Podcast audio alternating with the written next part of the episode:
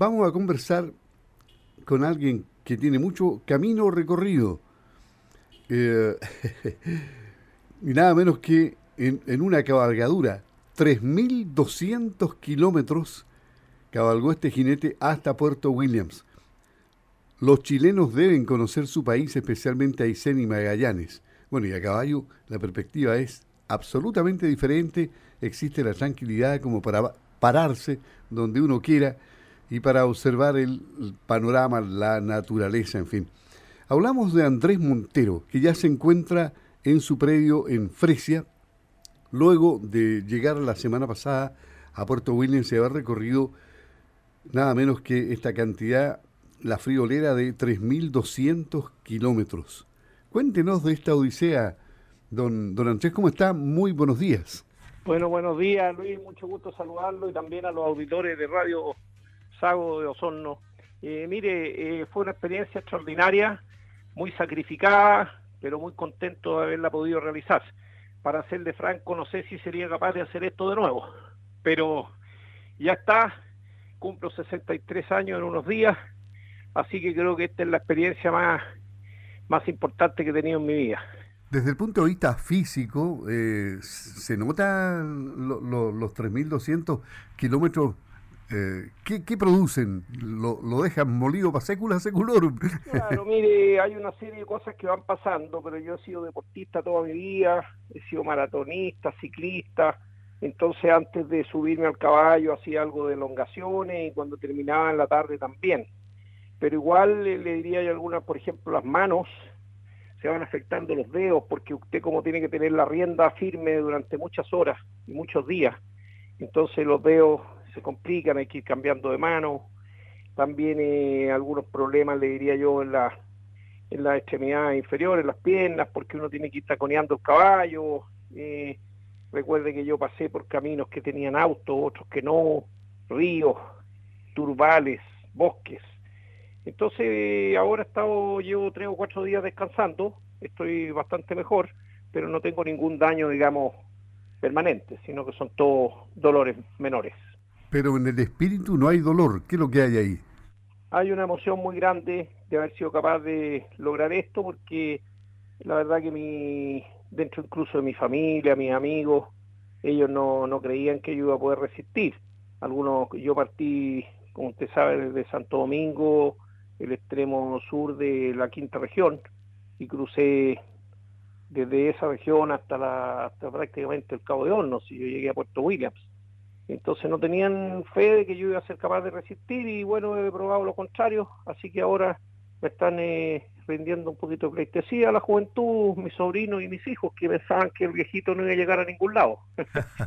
claro, usted partió el 24 de octubre desde Casas de Bucalemu, en la comuna de Santo Domingo, región de Valparaíso, y llegó el 27 de enero, A, Puerto Williams, o sea, la semana pasada. Exactamente, fue una travesía fenomenal, mucho cariño de la gente, también de Osorno, en Osorno fui recibido ahí en la Media Luna Monumental por Cacaro de la Fuente y todos los miembros del Club de Rodeo de Osorno, y algunos dirigentes gremiales también de la SAGO. Así que fue muy bonito también eh, clubes de rodeo, me recibieron en Maullín, en Mayiguales, también en Punta Arenas fue muy emocionante porque me fueron a buscar en un grupo guaso y también un grupo de gauchos, todos compartiendo y me acompañaron hasta la plaza de Punta Arenas, donde recibimos un homenaje de las autoridades. Los caballos fueron también eh, homenajeados, así que fue precioso todo eso. Ahora, eh, este tema eh, cumplió el objetivo, ¿no? Y, en un momento complicado en el cual hay una defensa acérrima de las tradiciones chilenas. Claro, mire, yo lo que quería era un poco llamar la atención sobre un tema que es importante, que todos los que estamos vinculados al campo nos unamos para que podamos seguir manteniendo lo que nos gusta, que las tradiciones, la utilidad que tiene el caballo, que ha tenido nuestra historia, y eso se ha logrado plenamente. Ahora este viaje ha aparecido en publicaciones en muchas partes, incluso en el extranjero, en televisión, en radio, y ahora estoy ya trabajando en un libro que espero lanzar en, en septiembre, que va a contar eh, todo el trasfondo de este viaje, dónde dormí, con quién conversé, qué me contaron y una serie de cosas que fui dejando registrado, también con fotografía y video. Así que espero producir una obra maciza que pueda servir de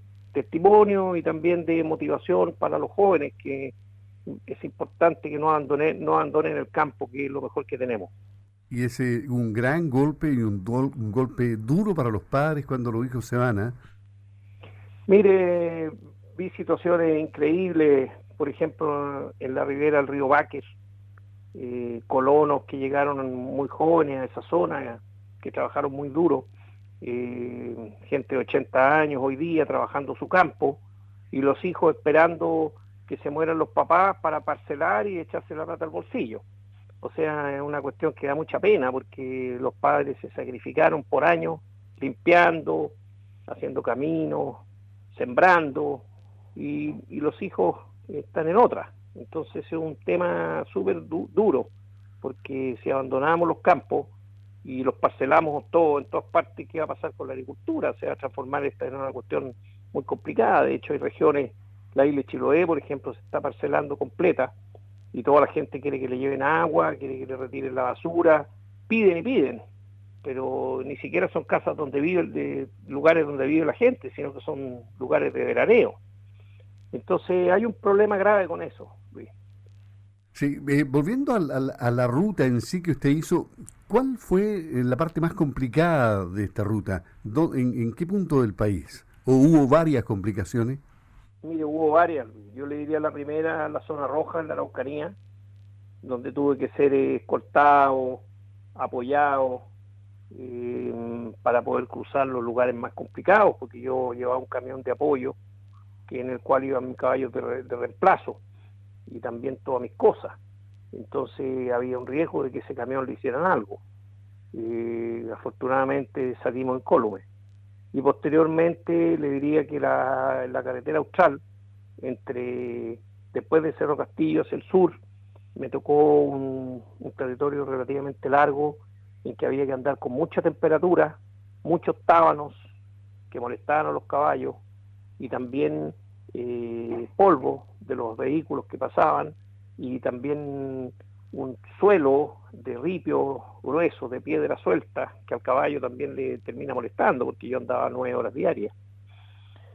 Ese es un segundo lugar. Y el tercer lugar, sin duda alguna, eh, fue el cruce de la cordillera de Darwin, al final del, de todos los caminos que hay, eh, después del lago Fañano, en que ahí cruzamos una cordillera que prácticamente no la ha cruzado nadie, o algunas personas hace muchos años, algunos arrieros especializados, hace 30, 40 o 50 años pero pasé por un paso que se llama Las Lagunas, en el cual uno está prácticamente al lado de los glaciares, y después eh, enfilar hacia el Valle del Horno, que es un valle de muchos turbales, y los caballos se enterraban hasta hasta hasta todas las piernas, todas las, patas, las manos, todo enterrado, y, y después también muchos bosques de lenga, botavo, atravesados, que impedían que los caballos pasaran. ¿Necesitó guía para, esto, para estos lugares? Mire, yo fui con un guía, pero un guía de allá de la zona, pero el problema es que este guía había hecho esto a pie hace muchos años y no realmente no hay, no, no, él también tuvo que sufrir la misma problemas que yo, de, de en algún minuto tomar decisiones complejas para poder continuar. O sea que hay mucho paño que cortar, mucha historia que escribir, va a ser eh, bastante contundente el libro. ¿eh? Exactamente, sí, hay muchos testimonios de gente, también cosas que la gente de las ciudades no sabe, porque porque también piense usted, por ejemplo, Tierra del Fuego, eh, viven 7.000 chilenos. En este momento hay un incendio tremendo en Timauquel. Y en Argentina, en el territorio de Tierra del Fuego, viven 150.000. Entonces hemos abandonado un poco nuestras regiones extremas. En Puerto Williams, que es un lugar muy trascendente, será con suerte un 10% de lo que es Ushuaia, que está al frente en Argentina. Y, y, Puerto Williams tiene problemas serios de infraestructura, incluso problemas con que los habitantes no son muy receptivos a recibir cruceros, en que podrían llegar fuentes de ingresos. Y una zona donde la Armada de Chile está presente hace mucho tiempo y con, haciendo un, rol espectacular de protección del tráfico marítimo, de protección de fronteras, etcétera, pero eh, como hay pocos votos allá, ese es el problema, que se olvidan un poquito de esa zona. Claro, bueno. ¿Cuál, cuál es em, em, el, mensaje que, que, usted le envía? Ya hablábamos de que los hijos abandonan los campos y esperan prácticamente que desaparezcan los padres para vender, pero ¿cuál es el mensaje en general para toda la población chilena después de esta aventura que usted tuvo?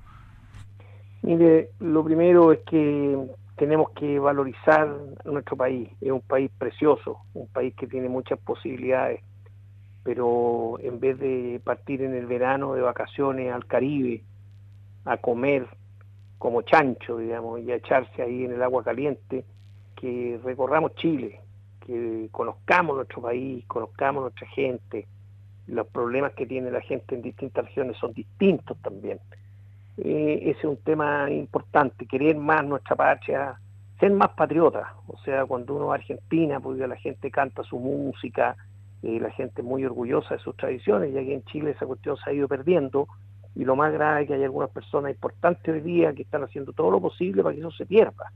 Entonces, si perdemos identidad, ¿a dónde vamos? ¿Qué es lo que queremos? ¿Por, por qué vamos a luchar? Entonces, creo que es muy importante eh, volver a mirar hacia adentro, eh, entusiasmar a nuestros hijos y nosotros mismos a, recorrer más Chile, a conocer más Chile, a saber cuáles son nuestros problemas, porque es la única manera para que podamos aportar al desarrollo del país. También eh, otro tema que yo voy a hacer presente a las autoridades es el cómo se malgastan los recursos públicos. Este no es un tema actual, es un tema histórico. caminos mal hechos, puentes mal terminados, eh, beneficios que se le dan a la gente que no sirven para nada, por ejemplo, juegos infantiles, en algunos pueblos hay cinco juegos infantiles en distintas partes y nadie los usa. En Puerto Williams hay un gimnasio techado, pero que no tiene, está abierto por los lados, entonces no se puede ocupar en, ninguna época de frío porque entre el frío. Necesitamos Puerto Williams hay que hacer un gimnasio cerrado.